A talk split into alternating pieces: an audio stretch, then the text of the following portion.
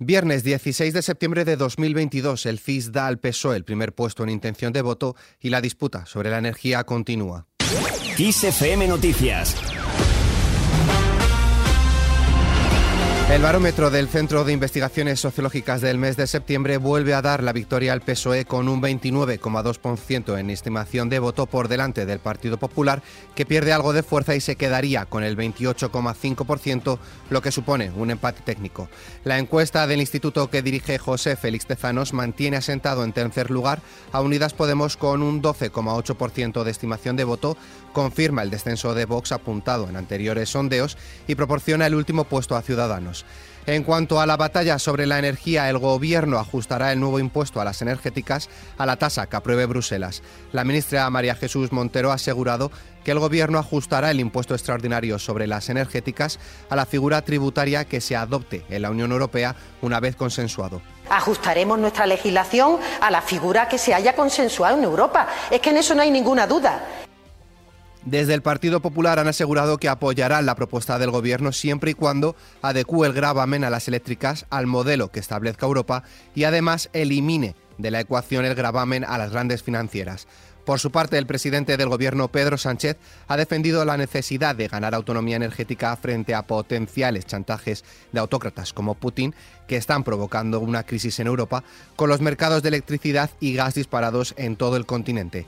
Sánchez ha animado a avanzar hacia una transición energética urgente, justa e inclusiva, apostando, dice, por nuestras tecnologías, en referencia a la eólica y la solar. Yo creo que en un momento como este de incertidumbre, yo creo que las organizaciones políticas, las familias y las naciones eh, tenemos que optar. ¿Optamos por estar del lado de la esperanza o optamos por estar del lado del miedo? ¿Optamos por estar del lado de las soluciones o nos abonamos al lado de los problemas? Y yo creo que el Partido Socialista y este Gobierno, desde luego, está del lado de la esperanza y de las soluciones para la gente. Sánchez también ha criticado que el Partido Popular apoye en Bruselas lo que rechaza en Madrid. El presidente del Gobierno ha denunciado que el Partido Popular votará a favor en Bruselas las mismas medidas, dice, que ha rechazado en Madrid en alusión a los impuestos a las energéticas y ha denunciado que ese es el ejemplo más elocuente de la oposición negacionista que, a su entender, hay en España. El secretario general de los socialistas ha defendido la denominada excepción ibérica en el precio de la energía y ha estimado que, sin esta medida, los hogares españoles estarían pagando el triple del precio de la luz. Porque el Partido Popular va a votar en Bruselas a favor de lo que en Madrid vota en contra, de las mismas medidas. Y yo creo que esa reflexión tenemos que hacérsela a los españoles, porque si tú votas a favor de las mismas medidas que aquí votas en contra, creo que no hay ejemplo más elocuente de la oposición que sufre este país, que es negacionista y que bloquea, bloquea cualquier tipo de decisión y de avance. Por su parte, el vicesecretario de Economía del Partido Popular, Juan Bravo Baena, responde. Si estamos negociando en Bruselas, si Europa tiene una posición, si España está participando en esa negociación, si ahora Ursula von der Leyen ha hecho un anuncio, si ahora se tienen que reunir los ministros y hay que tomar la decisión final, parece más lógico, en vez de hacer una mezcla de cosas que no van a tener nada que ver. De hecho, hoy la ministra de Hacienda, como no puede ser de otra manera, ha dicho que habrá que adaptarlo a lo que dice Europa, lo que está diciendo el Partido Popular. Nosotros teníamos muy claro el no, y se lo he explicado, por esa situación de intentar eliminar aquellas cosas que no tenían coherencia, ¿no? Y parece más lógico esperar si estamos negociando. ¿O plantea el Gobierno hacer algo distinto de lo que va a hacer Europa?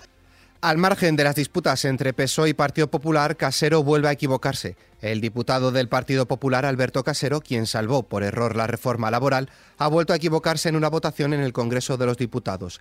Con este error ha dado su respaldo a la creación de una comisión de investigación sobre la trama Kitchen del Ministerio de Interior durante el gobierno de Mariano Rajoy. Y hablando de tramas, José María Calero, abogado del expresidente andaluz José Antonio Griñán, ha explicado que presentará un incidente de nulidad contra la sentencia del Tribunal Supremo que le condena seis años de cárcel por malversación en el caso de los seres por el modo en que se produjo dicha sentencia, en dos actos separados. El letrado ha señalado que el modo de pronunciar la sentencia ha provocado que su defendido, dice, tuviera la condición de condenado sin sentencia, algo que ha podido producir un sufrimiento innecesario y que hay que ver si puede compensarse con una reducción de la pena. Más cosas, el Congreso ratifica la adhesión de Suecia y Finlandia a la OTAN. Esta iniciativa contó con los votos a favor del PSOE, Partido Popular, Vox, Ciudadanos, PNV y PDCAT y con la abstención de Unidas Podemos.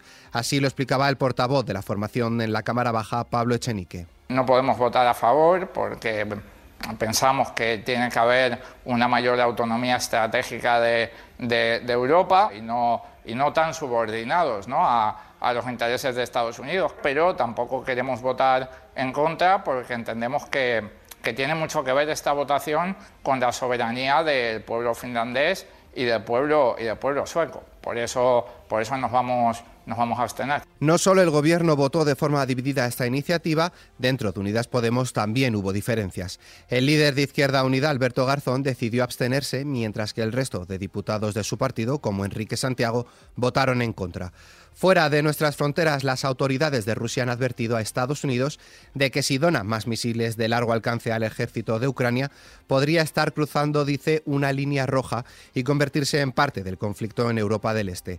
Las autoridades de Estados Unidos han donado a Ucrania diferentes tipos de armamento, si bien desde Kiev han hecho llamamientos para que los países aliados le suministren armamento de mayor alcance, con el posible objetivo de atacar posiciones rusas en Crimea y Ucrania ha solicitado a la ONU que su presidente Volodymyr Zelensky pueda intervenir en la próxima Asamblea General a través de vídeo. Sin embargo, Rusia se opone y está previsto que los Estados miembros tomen una decisión al respecto hoy viernes.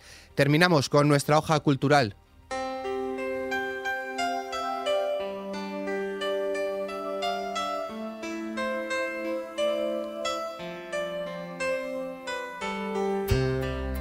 Richard Marx cumple hoy 59 años. El cantante, nacido en Chicago, Estados Unidos, comenzó en la música de la mano de Lionel Richie, sacando su primer disco en 1987, con el que obtuvo un número uno.